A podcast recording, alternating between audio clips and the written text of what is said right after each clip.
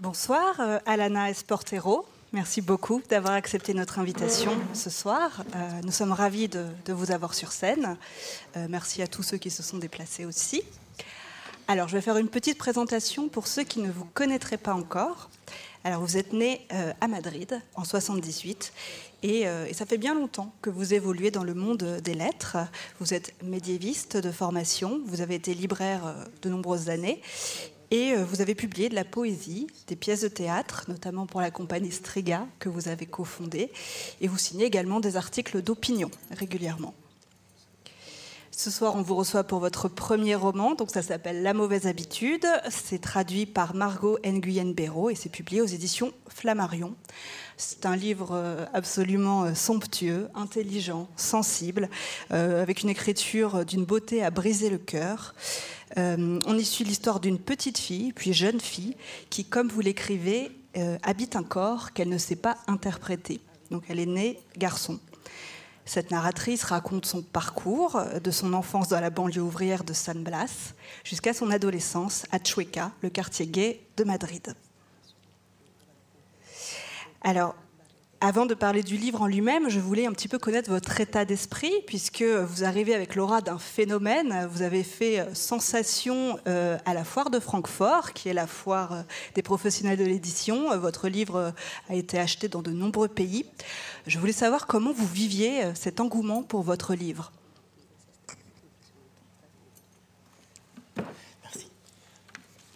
Merci, eh, gracias a, a, todo el mundo por venir. Es impresionante ver este lugar lleno, os lo agradezco muchísimo y me hacéis sentir en casa. Eh, un éxito como este para alguien como yo es algo que realmente no se puede asimilar, no es, eh, no es algo eh, fácilmente mm, vivible desde mi punto de vista. Em, entiendo y quiero pensar que, que en el fondo eh, nuestra incorporación a las narrativas universales, la incorporación de una, en realidad, una novela clásica de crecimiento en unos ejes que son femeninos, que son trans, que son callejeros, que son obreros, eh, realmente son la verdadera universalidad o por lo menos una parte de lo que entendemos por universal me gusta pensar que esto es lo que ha sucedido, ¿no? eh, pero yo estoy completamente sobrepasada, la verdad, porque nunca lo hubiera imaginado y está siendo muy bonito de vivir, eh, muy extraño para mí y estoy muy feliz. Euh, alors merci tout d'abord. C'est vrai que c'est assez impressionnant d'être dans, cet endroit qui est très beau et merci à vous d'être euh, là. Je me sens un peu comme chez moi. Euh, alors c'est vrai que le succès de ce livre est un succès qui est assez difficile à comprendre, difficile à vivre aussi d'une certaine manière de mon point de vue. Mais je veux penser que c'est dû au fait que ça a pu faire entrer dans ce qu'on appelle la littérature universelle des sujets tra trans, de la féminité, de la réalité ouvrière. Et donc, euh, voilà, tout ça, c'est une partie de ce qu'on appelle euh, euh, les sujets universels, donc ça a sa place en littérature. Mais voilà, c'est vrai que c'est quelque, chose qui, me dépasse, difficile à comprendre, mais je suis heureuse. Parfait. Alors, est-ce que vous pouvez nous dire tout d'abord à quoi fait référence la mauvaise habitude? À quoi fait référence ce titre? Es eh, una mala costumbre que es un conjunto de malas costumbres. En la novela se, se cuenta la historia de, de alguien eh, que durante toda su vida arrastra la mala costumbre de, de, ser vencida por el miedo. Y también se cuenta la mala costumbre, eh, o se narra la mala costumbre que tiene el mundo de, de, de dibujar los contornos de, los, de otros seres humanos sin preguntarles quiénes son, sin preocuparse por quiénes son y realizando un juicio, un juicio previo. ¿no? Eh, pensamos que sabemos eh, a, quién es, a quién tenemos delante y eso es una enorme mala costumbre. Es, eh, las personas deberíamos preguntarnos quiénes somos, deberíamos preguntar a los demás quiénes son antes de, de, de construirnos una narrativa sobre los demás. Euh, alors en fait, c'est un ensemble de mauvaises habitudes. Euh, dans ce livre, il y a l'histoire de quelqu'un qui a eu toute sa vie euh, l'habitude de subir la peur. Euh, mais c'est aussi la mauvaise habitude de dessiner les contours des autres, euh, des contours qu'on imagine, euh, les contours d'autres êtres humains sans leur demander à propos de leur identité. Donc de construire des idées à travers les préjugés sans demander aux autres qui ils sont, sans se demander soi-même qui on est. Et c'est quelque chose qu'on ne devrait pas faire. On devrait se demander qui on est et demander aux autres avant de définir leur identité. Alors quand on lit un roman aussi viscéral, le premier réflexe, c'est de se dire que peut-être l'écrivain a exorcisé quelque chose à travers ce livre, a, exorcisé une douleur. Mais avec vous, on a l'impression que ce n'est pas tout à fait ça. Est-ce que vous pouvez nous expliquer ce qui a présidé à l'écriture de ce roman?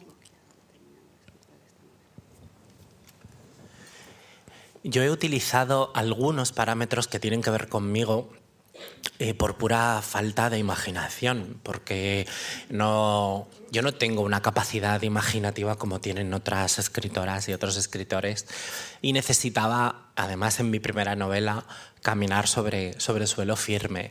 Ese suelo firme me lo da em, en mi barrio y mm, me lo da el barrio de Chueca, que lo he conocido muy bien y he vivido también allí. Y mm, y algunas pinceladas eh, de lo que le va sucediendo a la protagonista, pero son, son muy pocas, son muy pequeñas. Quizás sí que hemos compartido la misma edad de descubrimiento, etcétera, pero poco más. Pero yo necesitaba eso para, para poder eh, construir una ficción encima. Alors, bien sûr, j'ai utilisé certains paramètres qui me correspondent, mais c'est surtout par manque d'imagination, disons, parce que j'avais besoin de ça. Je ne suis pas quelqu'un qui a une grande imagination. Je ne suis pas comme certains auteurs ou autrices qui, au contraire, sont doués dans ce sens-là. Donc, euh, j'avais besoin de marcher sur un terrain solide. Et pour moi, ce terrain solide était mon quartier, était le quartier de Chueca, qui est un quartier que je connais bien, où, où j'ai vécu aussi, euh, et certaines autres choses que je partage avec la narratrice, notamment l'âge de certaines découvertes, mais pas beaucoup plus en fait. Il n'y a pas énormément de choses en plus que je partage avec elle. Mm, además, eh, lo que yo he intentado hacer con, con, la novela es revisitar el pasado y cambiarlo. Es eh, dar una oportunidad a, a hechos que no pudieron ser y hacerlos mejores y también empeorar otros. Eh, explorar posibilidades, las posibilidades que una vida tiene, eh, una vida que en este caso se parece un poco a la mía, pero cualquier parecido con la realidad es pura coincidencia. Donc en fait, voilà, je voulais revisiter le passé et le changer aussi. Donc je voulais donner l'opportunité à certaines choses du passé de se réaliser autrement, d'être meilleur ou même pire. D'autres euh, sont pires dans le livre que dans la réalité. Donc en fait, voilà, c'était une manière d'explorer les possibilités de la vie, mais ça s'arrête là. Très bien, merci. Alors la première partie du livre se déroule à San Blas, donc c'est ce quartier en banlieue de Madrid. Vous dépeignez ça vraiment comme une zone sinistrée, hein, un ensemble d'habitations euh, construites dans les années 50 pour loger des ouvriers. Vous montrez euh, les bons côtés, l'entraide entre travailleurs, le fait qu'on se ligue pour, euh, pour ses droits. Euh, vous montrez aussi beaucoup de choses négatives, comme euh, une intolérance à toute forme de différence. Euh, je voulais savoir si avec ce livre, vous vouliez démystifier la nostalgie du monde ouvrier qu'on peut avoir. Completamente. Eh, sí. Mm, una eh, tiene que intentar eh, visitar el pasado con, con seguridad, pero con cautela. Yo soy obrera y lo seré siempre. Y la lucha obrera de mis padres, de mis vecinos, de mis vecinas, la mía propia, em, es parte fundamental de mi vida y lo va a ser siempre. Pero acabar em, construyendo una identidad obrera eh, que realmente no existe o que se circunscribe a un solo personaje, que es este hombre vestido de, con un, traje, un mono, un traje para trabajar azul y la cara manchada de grasa, como el único obrero, como el único obrero con derecho a, protestar, pues no deja de ser una estupidez identitaria que no ayuda a nadie. Una manera de, contar con amor eh, quiénes somos o de dónde venimos pasa por no idealizar las cosas. El mundo obrero eh, no, no, tiene por qué ser eh, especialmente tolerante, ni lo ha sido. No, no, yo misma, fuera de la novela, bueno, he sido alguien expulsada de, bueno, de ciertos círculos obreros bueno, por mi condición. ¿no? Y, mm, pero las las mujeres no formaban parte realmente de, determinados niveles de la lucha obrera. Los obreros no las querían ahí, las querían en casa eh, haciéndoles la comida para que la lucha obrera se pudiera hacer en la calle. No se puede idealizar algo que no es ideal. Oui, absolument. En fait, il faut essayer de visiter le passé, euh, mais avec prudence. Euh, moi, je suis ouvrière, je le serai toujours toute ma vie, euh, et la lutte ouvrière, la mienne, celle de mes parents, celle de mes voisins, fait partie, c'est une partie fondamentale de ma vie. Mais on ne peut pas construire une identité ouvrière sur une bêtise identitaire qui n'aide personne. Donc, l'ouvrier n'est pas forcément ce, ce monsieur un peu sale avec son uniforme d'ouvrier voilà, il n'y a pas que ça dans la classe ouvrière. Donc, euh, euh, une manière de raconter avec amour qui nous sommes, c'est précisément de ne pas l'idéaliser. Euh, la classe ouvrière n'est pas forcément une classe sociale qui a été spécialement tolérante. Moi-même, j'étais expulsée de certains contextes ouvriers. et la femme, en général, la femme dans la lutte ouvrière était celle qui restait à la maison pour préparer à manger, pour que la lutte puisse se faire dans la rue, mais elle est restée à la maison. Añado, eh, contar los barrios obreros y la lucha obrera desde un punto de vista de turista de clase o turista eh, obrero es una cosa que a mí me molesta muchísimo. Se nota mucho cuando se cuenta idealizando, fetichizando o haciendo de la clase obrera o de los barrios un circo.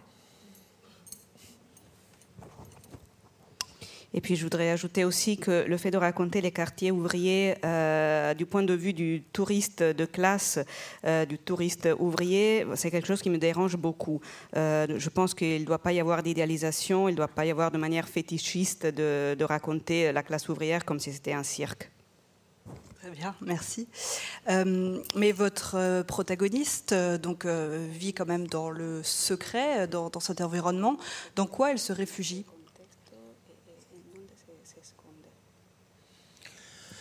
Se esconde dentro de sí misma, que es el peor sitio para esconderse. Eh, ¿Verdad? Porque mm, una cosa es tener un mundo interior sano y otra cosa es eh, esconderse en un abismo interior. Y esto es lo que le pasa a la protagonista.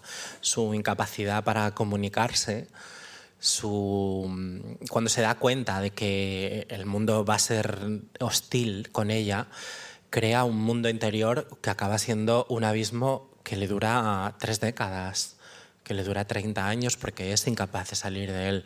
Tiene destellos, tiene momentos de liberación, pero debe de volver a ese abismo continuamente para, para, sentir que, para sentirse más o menos segura.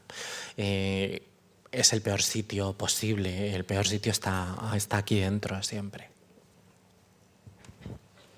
Elle se cache à l'intérieur d'elle-même en fait, et c'est le pire endroit pour se cacher. Euh, parce que ce n'est pas pareil euh, si on a un monde intérieur sain euh, et au contraire si on a un abîme intérieur. Donc elle, c'est son cas, et il y a cette incapacité de communiquer qui la, qui la, caractérise, cet abîme de silence, de solitude qui a duré dans sa vie trois décennies. Il y a des moments de libération où elle arrive à s'en sortir, mais finalement elle doit revenir à cet abîme, et c'est horrible, c'est la pire des choses. Vous écrivez une phrase assez terrible. Vous écrivez Toutes les filles trans grandissent, seules. Est-ce que c'est une chose à laquelle vous croyez? Sí. Em, y no siempre es una cosa negativa. ¿eh? Em, ese tipo de soledad creo que, que en realidad a cualquier persona algo diferente, que no se ajusta a la norma, eh, le ofrece esa soledad inevitable, le ofrece un punto de vista externo de las cosas que eh, con el tiempo puede ser muy beneficioso. Yo no sería eh, escritora si no hubiera pasado por ahí, si no hubiera aprendido a mirar el mundo desde fuera del mundo, el mundo como si fuese un decorado en el que en el que a mí no se me permitía entrar. Mm, tiene una parte que es durísima, pero ayuda a, madurar despacio, a madurar bien y, crea puntos de vista que me, parecen, que me parecen maravillosos, la verdad. No siempre es algo, es algo negativo. Tiene una parte terrible, pero, pero mm, yo estoy muy agradecida también a esa soledad.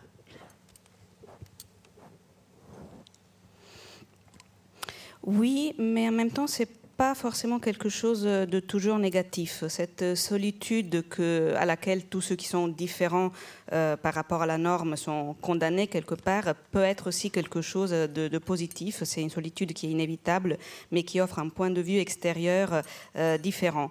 Euh, moi, par exemple, je ne serais pas écrivaine si je n'étais pas passée par là. c'est un état qui m'a fait voir le monde comme une espèce de décor auquel je n'avais pas accès par moment. donc c'est très dur, mais en même temps, ça aide à mûrir, à mûrir lentement, et ça aide à créer des points de vue différents et intéressants. Donc je suis reconnaissante quelque part aussi à cette solitude. Et le rôle de la pop culture était très important pour vous et pour votre héroïne? Es fundamental. Eh, en los 80, porque quizá ahora también, ¿no? Pero en los 80 eh, sucedía algo muy, muy, muy concreto y es que eh, se decía mucho que los artistas pop se reinventaban. Y esa palabra cuando e-, era mágica, porque realmente se convertían en otra persona. Eso era alucinante de ver desde, desde, esa, desde, desde el punto de vista de una infancia que sueña continuamente con el cambio. De un disco a otro, de una promoción a otra, eh, los artistas parecían haber cambiado prácticamente sus cuerpos, sus estéticas completamente, se convertían en criaturas mitológicas, en ángeles, en, bueno, en, seres que sobrepasaban lo humano. Eh, y actuaban, en el libro actúan como una especie de santoral, como, como un, grupo de santos y de figuras religiosas sobre las que depositar la fe.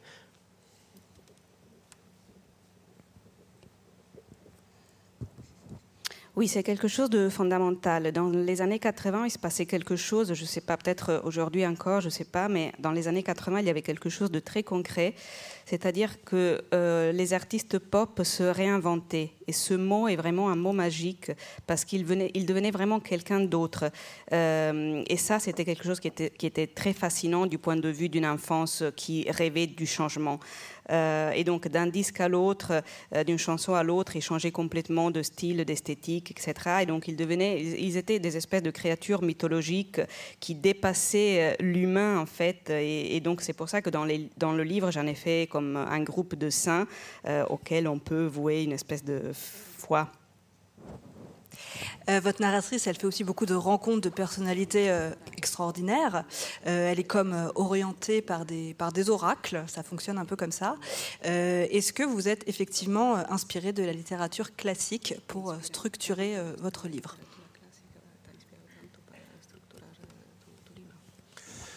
Del todo. Eh, la mala costumbre mm, tiene mm, una estructura bastante clásica de epopeya griega. Em, es una especie de viaje del héroe, ¿no? de, em, bastardeado. ¿no? Es una heroína bastarda, pero es una heroína. Ella eh, sale de Ítaca a, buscar, a buscarse a sí misma, a buscar su propio cuerpo, su vida, su identidad, em, y va conociendo personajes que le, le proporcionan una revelación, una, una frase sabia, algo que la impulsan a seguir adelante o atraviesa, eh, atraviesa ciertos submundos, eh, mundos subterráneos. Y, mm, y efectivamente van, eh, lo has dicho perfectamente, van actuando como oráculos que la, que, bueno, que la impulsan. Y, y, de hecho el libro tiene una vuelta a Ítaca. Y la protagonista en el, de alguna manera acaba sustituyendo al oráculo original.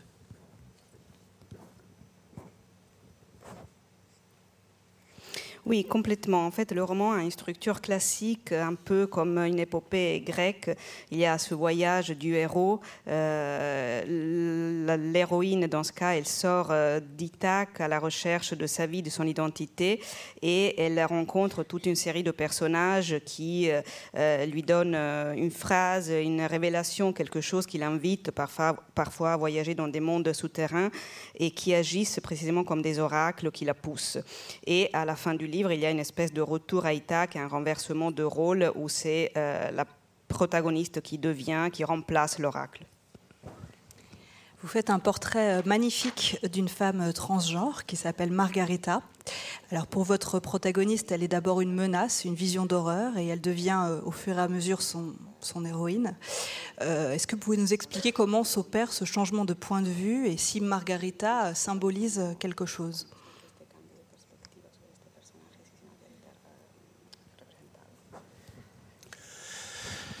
Yo creo que todo lo que, lo que deseamos con fuerza primero nos da miedo. Estoy segura de eso. Y mm, Margarita actúa en el libro, aparte de como, como un oráculo, un poco como los, los tres fantasmas de, del cuento de Navidad de Dickens. Es una imagen de un pasado que la protagonista todavía no conoce, una genealogía a la que, a la que pertenece, pero que no conoce un presente que le da muchísimo miedo, porque le da miedo terminar así, porque le da miedo cómo es físicamente Margarita, le da miedo cómo trata el barrio a Margarita, y un futuro eh, en el que ella se pregunta si realmente eh, bueno, pues es, eh, es una mujer como Margarita. Em, yo creo que es el personaje más importante de la novela, diría que es casi más importante que la protagonista. Em, también es un, es un personaje junto con, con las, las, tres eh, trabajadoras sexuales que aparecen en el libro. Es un homenaje a una generación de mujeres mm, muy concreta.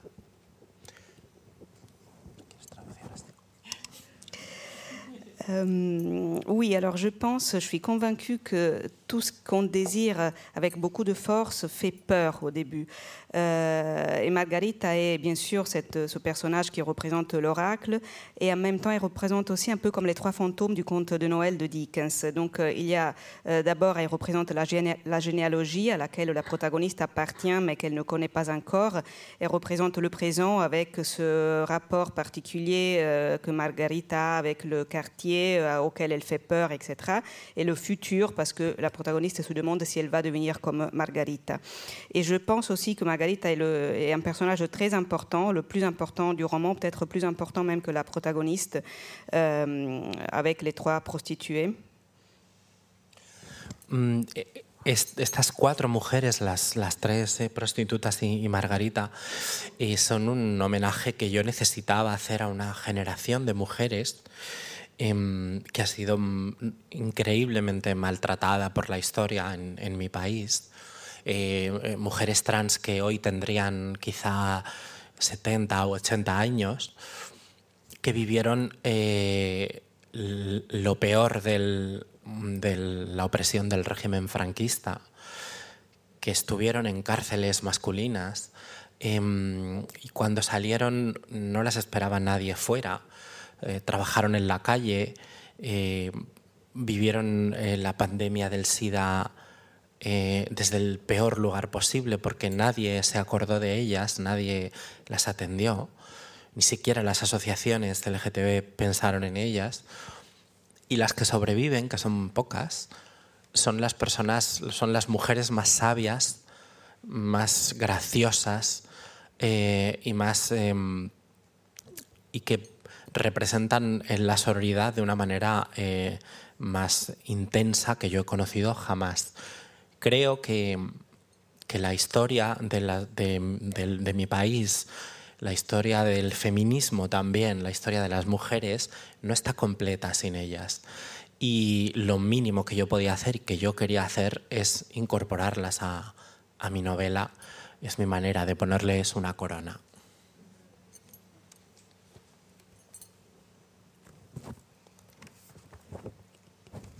Oui, donc ces quatre femmes, Marguerite et les trois prostituées, euh, c'est des femmes fondamentales dans mon livre. J'ai voulu leur rendre hommage et à travers elles rendre hommage à toute une génération de femmes maltraitées euh, par l'histoire et dans l'histoire de mon pays.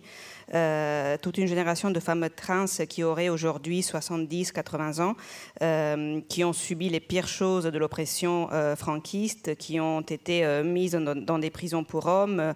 à la sortie de prison, il y avait personne qui les attendait, personne qui s'occupait d'elles. Elles ont vécu la pandémie du sida du pire point de vue possible. Il y avait, voilà, encore une fois, personne pour s'occuper d'elles, même pas les associations LGTB.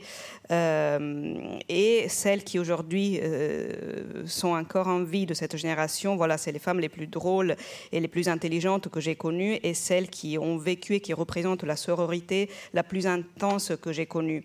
Euh, donc je pense que euh, l'histoire de mon pays et l'histoire du féminisme est une histoire qui est racontée d'une manière incomplète si on ne parle pas d'elle. Et donc j'ai voulu à travers ce livre leur mettre une couronne.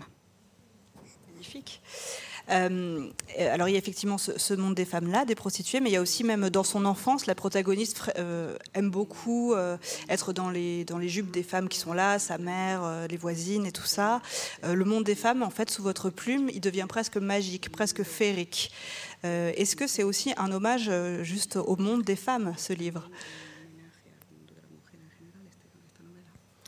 Si, Justo eh, hablando de ese punto de vista exterior que mencionábamos antes, eh, la protagonista del libro anhela con tantísima fuerza el mundo, eh, pertenecer al mundo de las mujeres y habitar la feminidad, además, que mm, al verlo desde fuera puede idealizarlo y puede convertirlo en magia porque su instrucción en la masculinidad le resulta tan dura que el mundo de las mujeres eh, para ella es de habitar el bosque, ¿no? habitar un bosque. Mm, y supongo que eso lo compartimos también. Eh, haber anhelado ese mundo, haber anhelado la pertenencia, me ha permitido observar las cosas de una manera muy especial. Y, mm, y mi forma de, contarlo y mi forma de procesarlo en la cabeza eh, siempre es a través de los cuentos, de las historias, de la mitología, de lo que yo considero sublime, ¿no? porque eh, me apetece sublimar la feminidad. ¿no? Eh, cuando has estado tan lejos de algo que necesitas, te puedes permitir el lujo de idealizarlo un poco y sublimarlo. Oui, et pour revenir à l'idée de ce point de vue d'observation extérieure euh, dont on parlait tout à l'heure, c'est vrai que la protagoniste désire euh, vraiment l'aspiration d'appartenir à ce monde de femmes et d'habiter la féminité, euh, qui, vu de l'extérieur, peut devenir l'objet d'une idéalisation et de quelque chose un peu de magique, parce que c'est vrai que sa formation euh, dans la masculinité est très dure. Euh, et je pense donc qu'on partage ça, parce qu'avoir désiré si fortement d'appartenir à, ce monde m'a permis de voir ça, de voir les choses d'un point de vue spécial. Euh, et ma forme de raconter tout ça une forme qui passe par la mythologie, voilà, parce que ça, ça donne du recul, de la distance et une manière d'idéaliser tout ça. Euh, donc votre narratrice va euh, adopter une de ses prostituées comme mère trans. Euh, donc là, vous mettez l'accent sur euh, la famille choisie, mais vous ne le posez pas forcément à la famille euh, de sang. Euh, je, pense que c'est aussi un, roman sur le concept de famille et vous montrez à quel point ce concept n'est peut-être pas aussi rigide euh, qu'on le croit.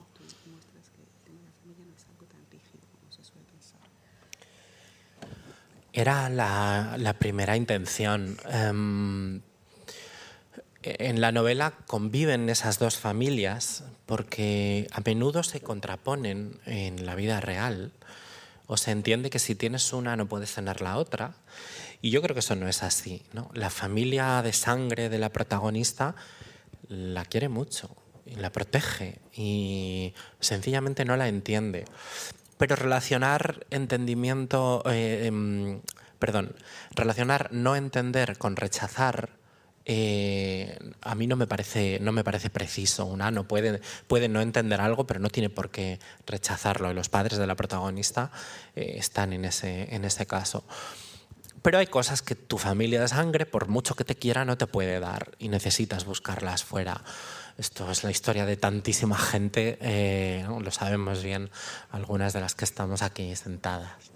Eh, y mm, eh, más que la familia elegida u otra familia, eh, lo que yo quería contar es ampliar el concepto de familia. Una puede tener familia de la que proviene, encontrar familia en la calle y encontrar más familia. Una amplía su concepto de familia. No hace falta que sean compartimentos estancos. Oui, en effet, c'était ma première intention. Dans ce roman, il y a deux types de familles, euh, la famille de sang et la famille qu'on choisit, euh, qui dans la vraie vie sont souvent opposées. Euh, mais je pense que ça ne devrait pas être comme ça. D'ailleurs, dans ce livre, la famille de sang aime la protagoniste, la protège. Tout simplement, ils, ils ne la comprennent pas. Mais ne pas comprendre quelqu'un, ça ne veut pas dire le refuser. Donc les parents sont un peu dans cette situation-là. Ils ne comprennent pas leur fille, mais ça ne veut pas dire qu'ils la refusent. Hum, donc la famille de sang ne très souvent, elle ne peut pas tout donner, tout ce qu'on cherche, et donc on est obligé de chercher ailleurs, mais ça ne veut pas dire que les deux choses ne peuvent pas coexister. Euh, je pense que le concept fondamental, c'est plutôt l'idée d'élargir le concept de famille, euh, et c'est ce qui se passe dans le livre. C'est élargir et pas séparer euh, en croyant que c'est incompatible. Est-ce que, donc on l'a dit au début, vous avez publié de la poésie avant de publier ce premier roman. Est-ce que la poésie, ça vous a nourri pour l'écriture de ce livre?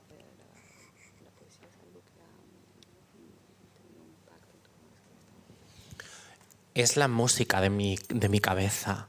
Es como suena lo que, como pienso y es como. Y, y está en, en el texto, está en esta novela. E- Ese es mi ritmo. Yo creo que cada persona que escribe tiene un ritmo concreto en la cabeza y el mío es absolutamente el ritmo de la poesía. Porque mm, quizá fueron eh, la, la poesía durante mi adolescencia fue un- fueron lecturas importantísimas que mm, además yo empecé a escribir poesía eh, por porque escuchaba a, The Doors, a The Velvet Underground. Mis, mis, mis padres poetas son Jim Morrison, eh, Lou Reed, y esa música está aquí y esa música permanece. Eh, es fundamental para mí. No, yo no puedo escribir con otro ritmo. Oui, c'est vrai, et c'est la musique tout simplement qui est dans ma tête, c'est mon rythme à moi. Euh, tous les écrivains et écrivaines ont un rythme à eux ou à elles, et mon rythme à moi est la poésie. Euh, et quand j'étais adolescente, la lecture euh, de poèmes était absolument fondamentale pour moi. Euh, et j'ai commencé à écrire des poèmes justement en écoutant Doors, Velvet Un- Underground. Mes pères euh, poètes sont Jim Morrison, euh, euh, Lou Reed, et je les ai jamais abandonnés. J'ai ça dans la tête. Alors il faut qu'on parle un petit peu de Madrid, puisque c'est euh, pratiquement un personnage du livre, hein, c'est très présent dans, ce roman-là. Est-ce que vous diriez que c'est une lettre d'amour à, à cette ville? Completamente. Yo soy madrileña, mis padres son madrileños y mis abuelos son madrileños por las dos partes. Y, y he vivido siempre en Madrid, excepto periodos, bueno, He vivido fuera de Madrid en mis 45 años un año y medio. Es mi casa, es mi ciudad y es mi ciudad, la adoro y la detesto también. Eh, es mi forma, la mala costumbre es em, mi forma también de, agradecer a Madrid lo muchísimo que me ha dado. Eh, em, recordar yo misma y hacer recordar a quien quiera leerlo que una vez Madrid fue una ciudad muy especial, eh, una ciudad de liberación, una ciudad en la que poder esconderse para poder encontrarse, eh, fue una ciudad muy especial de la que cada vez queda, queda, queda menos y no quiero que se me olvide, así que lo he dejado por escrito. Oui, tout à fait. Alors moi, je suis madrilène. Mes parents euh, le sont, mes grands-parents des deux côtés l'étaient. Euh, donc c'est vraiment ma ville, c'est chez moi. J'ai toujours vécu à, Madrid, sauf vraiment un an et demi peut-être où j'ai vécu ailleurs. Euh, c'est chez moi, tout simplement. C'est la ville que j'adore et que je déteste en même temps. Euh, donc ce livre était aussi une manière de remercier Madrid pour tout ce qu'elle m'a donné, elle m'a beaucoup donné, euh, et de rappeler aussi que Madrid est une ville qui à certaines époques a été spéciale, une ville de libération, une ville, où on pouvait se cacher pour se retrouver, et donc pour pas oublier tout ça, j'ai voulu euh, le mettre par écrit. alors justement, comment vous observez, quel regard vous portez sur l'évolution de Chueca, donc le, quartier gay de Madrid? Em, personalmente y literariamente, yo echo de menos la clandestinidad, cierto punto de clandestinidad. Creo que, em, que nos hemos eh, adormecido. Es maravillosa la consecución de derechos, eso es fundamental. Pero yo recuerdo em, visitar Chueca como una gran aventura, como un lugar al que, bueno, quizá no estaba bien ir, un lugar más o menos prohibido y a mí eso, eh, bueno, me ponía un poco cachonda, ¿no? Em, me gustaba ese, esa, ruptura. Em, Chueca actualmente mm, tiene locales LGTB, pero no es un barrio gay, es un barrio burgués es un barrio para ricos, donde además hay algunos bares LGTB y efectivamente la comunidad se sigue reuniendo a menudo allí. Pero no queda nada de esa chueca. Yo recuerdo sitios a los que había que llamar a la puerta para entrar. Eh, no sé si eso es bueno, pero a mí me divertía. Tampoco sé si es bueno que me dejasen entrar con 14 años. Eso también creo que no era bueno del todo, pero a mí me divertía. Em, creo que, bueno, hemos ganado en, en, en muchos aspectos, pero Chueca ya es un barrio completamente gentrificado. Alors du point de vue personnel, mais même littéraire, je veux dire qu'il euh, me manque un peu ce point comme ça, un peu clandestin, euh, c'est merveilleux qu'on ait obtenu toute une série de droits, bien sûr, mais c'est vrai qu'il euh, y a longtemps, visiter le quartier de Chueca a été comme une espèce de grande aventure. C'était l'endroit interdit. Moi, ça m'excitait d'y aller, etc. Aujourd'hui, euh, bon, il y a bien sûr des bars LGTB, mais ce n'est plus un quartier gay, c'est vraiment un quartier bourgeois. moi, je me rappelle, il y avait des endroits où il fallait frapper à la porte pour entrer. Un peu comme ça en cachette, de manière clandestine. Il faut se demander aussi si c'était bien, si c'était normal qu'on me laisse rentrer à 14 ans, mais bon, c'est un autre sujet. Euh, mais voilà, je ne sais pas si c'était bien, mais dans tous les cas, ça m'amusait. Euh, aujourd'hui, ce n'est absolument plus pareil. De ce quartier-là, il reste pas grand-chose. Ça a été gentrifié. Euh, il, y a une, y a une, scène terrible au milieu du livre, une scène de, bagarre. Hein. Euh, pourquoi, au moment où la narratrice trouve une sorte de paix intérieure, elle est renvoyée à cette immense violence?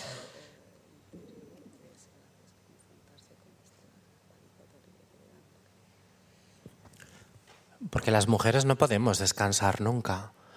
Eh, y las mujeres trans eh, estamos en una posición también de, eterno, de eterna alerta. Y las personas LGTB también.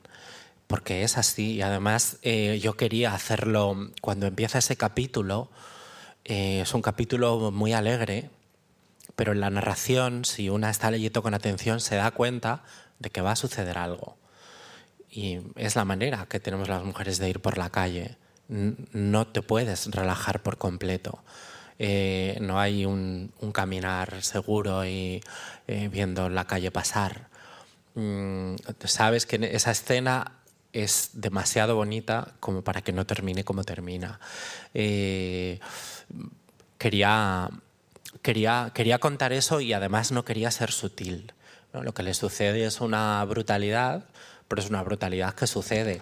Y eso es una de las tres o cuatro cosas que sí he tomado de mi propia vida.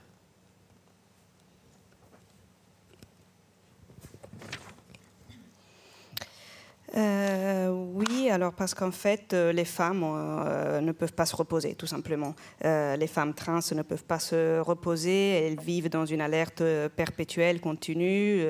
c'est pareil pour les LGTB, c'est comme ça, tout simplement. Donc c'est vrai que le chapitre est un chapitre qui a un air très joyeux au début, mais si on le lit avec attention, on se rend compte que la narration te fait deviner que quelque chose de terrible va, arriver.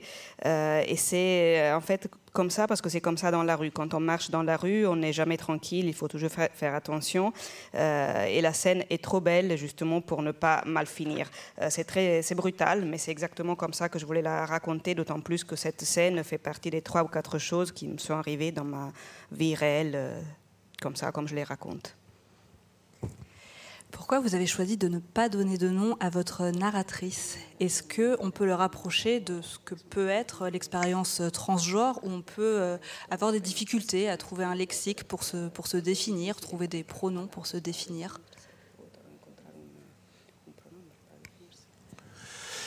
El, pronombre ella lo tiene clarísimo desde el principio. No, la definición no es un problema para, la protagonista de este libro. Ella está más que definida desde muy, muy joven. Ese es, ese es el problema, que ella eh, sabe perfectamente quién es y sabe que no puede serlo. Mm, decidí no darle nombre porque esta es una curiosidad eh, obsesiva del mundo con respecto a las personas trans. Eh, eh, los nombres, de dónde se sacan, cómo vienen, cómo van. Y bueno, pues me apetecía mantenerlo así. Además, yo creo que no somos las personas no nos construimos exclusivamente de dentro a afuera. También somos cómo nos miran, cómo nos nombran, cómo nos tocan, cómo nos odian, eh, cómo nos golpean eh, y cómo nos acarician.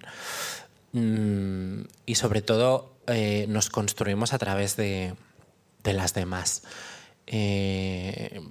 para esto, mm, esto no es una experiencia trans, es una experiencia creo que universal. Y por eso el último capítulo de la novela eh, se llama Todas las mujeres, porque la protagonista es, es todas las mujeres que ha pasado por su vida y ella es quien es gracias a ellas, gracias a sus palabras, a su guía, a, su, a la observación que ha hecho de ellas. Oui, alors le pronom, en fait, pour la protagoniste, c'est pas vraiment un sujet parce que pour elle, c'est très clair. Pour elle, la définition d'elle-même est très claire euh, dès le début de son enfance. Ce n'est pas un souci. Euh, elle sait qui elle est et c'est justement, elle sait justement qu'elle n'a pas le droit d'être qui elle veut être. Euh, j'ai décidé de ne pas lui donner de nom parce que euh, le fait de définir à travers le nom, le prénom, c'est un peu une obsession que les autres ont par rapport aux personnes trans. mais en fait, les, les gens ne se construisent pas de l'intérieur uniquement, mais tout le monde se construit aussi à travers la manière que les autres ont de nous regarder, de nous définir, de nous toucher, de nous caresser, de nous frapper. Euh, et ça, je pense que c'est une expérience universelle, valable pour tout le monde. Et c'est pour ça que le dernier chapitre du livre s'appelle Toutes les femmes, euh, parce qu'il y a une liste voilà, des, protagonistes, des, femmes qui ont permis à, la, narratrice d'être qui elle est et qui ont vécu un peu la même euh, expérience, le même parcours que la protagoniste. Alors la littérature qui parle de transidentité, c'est pour l'instant euh, assez euh, limité. Est-ce qu'on en souffre quand on écrit de manquer de références, de manquer de, modèles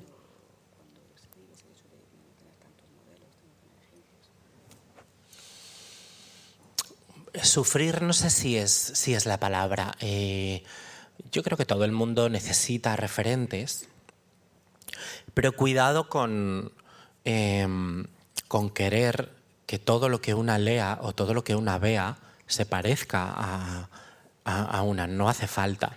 Yo tengo muchísimos referentes que no son trans, que no son mujeres trans. Muchísimos. Diría que, que muchos más que entonces, lo que me hace sufrir es que, es que las mujeres como yo tengan menos oportunidades para publicar sus libros.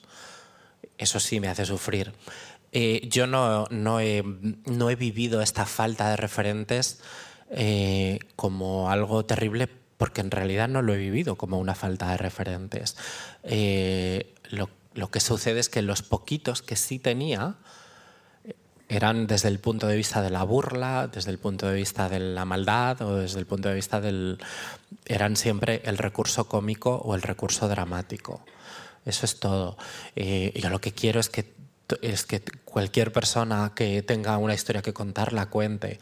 Y creo que, mm, que las mujeres trans, eh, la forma en la que vamos a estar presentes en el mundo es eh, incorporándonos a la cultura universal. No hace falta crear el espacio de las mujeres trans en la literatura. Aquí, en este ladito, eh, hay tres o cuatro libros de mujeres trans. Mm, eso no conduce a ninguna parte. nosotras tenemos el derecho de contar las novelas que queramos contar, sean de temática trans o no lo sean porque no somos el margen, no somos marginales. Eso es una forma de empequeñecernos y es una estrategia para empequeñecernos. Cuando nos dicen que somos marginales, significa que alguien eh, está ocupando un centro que no le corresponde. Eh, quiero que todo el mundo que tenga algo que contar lo cuente y que las mías lo cuenten también pero personalmente no lo he vivido como un sufrimiento porque tengo referentes maravillosos. Alors, euh, je ne sais pas si le mot souffrance est le mot correct dans ce cas-là, parce que euh, c'est vrai que tout le monde cherche des références, mais moi, j'en ai eu des références qui n'étaient pas forcément trans, mais ça, ça me faisait pas souffrir. J'avais mes références et c'était l'essentiel. Euh, et attention aussi à quelque chose, attention à vouloir que tout ce qu'on regarde, tout ce qu'on lit nous ressemble. Ça ne doit pas être forcément comme ça. Ce qui me provoque de la souffrance, par contre, c'est l'idée que les femmes comme moi n'arrivent pas à publier. Ça, oui. Euh, et le fait aussi que certaines références trans puissent être des références qui se limitent à la moquerie, à la méchanceté. Donc, il y a ce double, cette double vision, soit le comique, soit le dramatique, alors qu'il n'y a pas que ça. Moi, je veux tout simplement que tous ceux ou toutes celles qui ont quelque chose à raconter puissent raconter euh, leur histoire ou l'histoire qu'ils veulent raconter. Euh, attention aussi à la présence, en fait. ce qu'on veut, c'est intégrer la littérature universelle euh, et pas voir notre espace euh, comme ça dédié.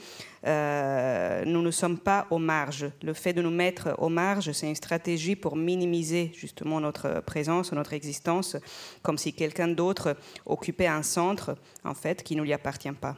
Je veux tout simplement que ceux qui veulent raconter une histoire puissent le faire. vous... Parfait. Euh, vous avez euh, reçu la récompense Rainbow et vous avez fait un discours qui est devenu viral, qui a beaucoup circulé sur les réseaux sociaux. Alors pour ceux qui ne l'auraient pas vu, est-ce que vous pouvez nous expliquer un petit peu la teneur de votre discours? Fue un, un, que me dio el, el Ministerio de Igualdad en, en, España y lo recogí con un, bueno, un pequeño, leyendo un pequeño poema que escribí en el, en el taxi diez minutos antes de recogerlo, eh, porque no sabía lo que iba a decir. Y pensé que, mm, que me apetecía... Hay una, una dedicatoria de un libro que a mí me, siempre me ha obsesionado y me ha hecho mucha gracia, que es de, de Camilo José Cela, eh, premio Nobel eh, de Literatura español, que era un tipo horroroso, era, era un monstruo auténtico, pero tenía mm, algunos, algunos momentos de, de, genialidad. Y él, en su primer libro, eh, la dedicatoria es a mis enemigos que tanto me han ayudado. Eh, bueno, pues yo quise hacer un poco mi versión de esto. Y como era un premio relacionado con, con mi defensa del, del mundo LGTB, eh, quería un poco expresar eh, que en realidad son ellos quienes tienen que tener cuidado. Que eso de estar, de percibirnos todo el tiempo como víctimas o como seres pasivos que reciben dolor y ya está, es mentira. Nuestra genealogía es una genealogía de poder y es una, es una genealogía de violencia en las dos direcciones. Eh, nuestro hecho fundacional contemporáneo es una pedrada contra la policía, es, es, un disturbio, somos hijas del disturbio. Quería dejar claro que, que cuidado con vernos como... Eh, como damas de un cuadro de Botticelli que no van a defenderse porque no es verdad.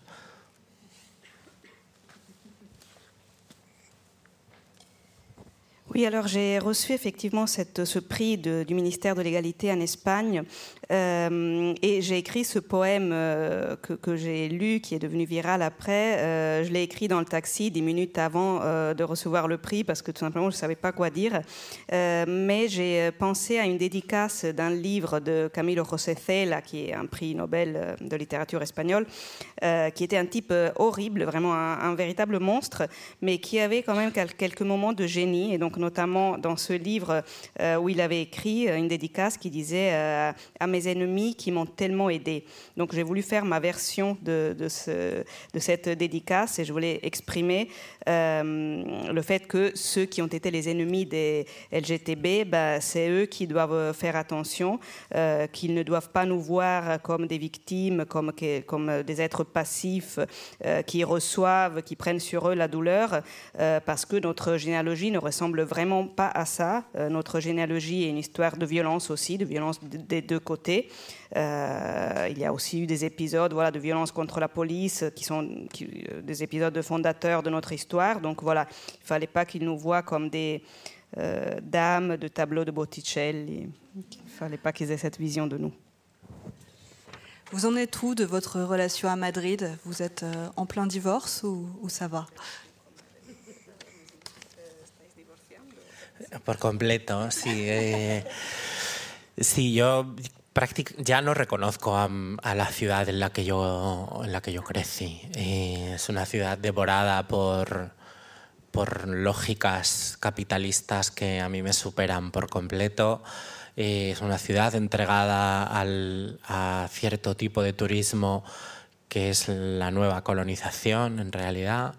Eh, es una ciudad cara, es una ciudad que expulsa a sus ciudadanos, es una ciudad que se está convirtiendo en, en un lugar reaccionario, eh, en mi opinión es intransitable. Y encima, para colmo, nuestro alcalde está obsesionado con cortar árboles, ¿no? es, es Saruman del Señor de los Anillos. Entonces, sí, mi, no, no queda nada de, de, de esa ciudad pero no puedo dejar de quererla y estoy mm, amargada por esta situación de amor eh, odioso.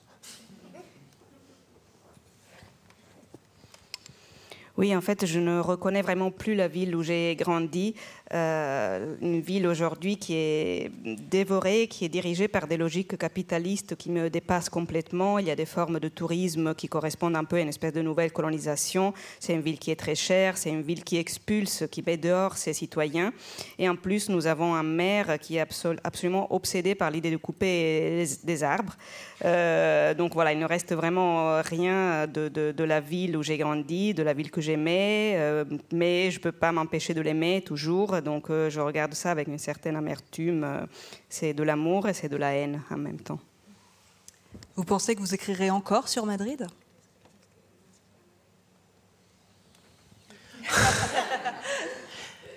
Por el momento no lo creo. Eh, y si lo hago, lo haré eh, idealizando el pasado y bueno, y reviviendo esa historia de amor eh, roto como si bueno, como si estuviera comiendo helado y llorando por el amor que se fue, pero no me apetece nada. Además, sobre Madrid hablo muy a menudo en, en mis columnas de opinión, en los periódicos, y no quiero darle ya más espacio en mi narrativa a un lugar que no me quiere dar espacio a mí.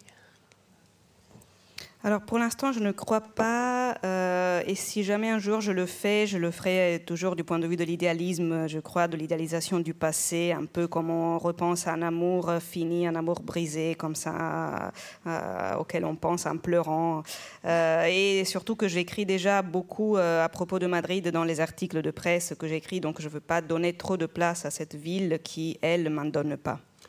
Sí que lo volveré a hacer porque es una relación, porque es una relación tóxica la que tengo. Mais si, finalement, je vais euh, le faire à nouveau parce que c'est une relation toxique. c'est ça. Est-ce qu'il y a un autre sujet qui vous donnerait envie d'écrire mm, Sí, eh, ahora eh, estoy escribiendo sobre, mm, sobre algunos episodios de, de la Guerra Civil Española en los que hubo eh, asesinatos de, grupos de mujeres. Hay un grupo de mujeres que es muy conocido, unas mujeres que mataron en Madrid, que son las Trece Rosas. Em, bueno, pues hay varias rosas eh, por, toda la geografía española. Y en, Sevilla descubrí la historia de, de las, las 17 rosas de Guillena y de las cinco aceituneras de San Juan de Aznalfarache que me obsesionan y que me parece que ejemplifican muy bien de dónde, de dónde venimos y ahora quiero escribir sobre ello. Alors en fait, euh, en ce moment, j'ai envie d'écrire euh, à propos d'épisodes qui concernent la guerre civile espagnole, notamment des assassinats qui ont été faits euh, à des groupes de femmes. il y a un groupe de femmes très connu de Madrid, mais j'ai découvert d'autres géographies dans ce sens-là, et en particulier des groupes de femmes qui ont été tuées à, Séville. Et, et, je trouve que ces épisodes-là sont très exemplaires de notre passé, d'où on vient, de notre histoire, et en ce moment, j'ai envie d'écrire à propos de ça. Y quiero convertirlas en brujas. Et je veux les transformer en sorcières. Ah, parfait, super. Bah, merci beaucoup, Alana, c'était formidable. Merci beaucoup d'être venue. Ouais.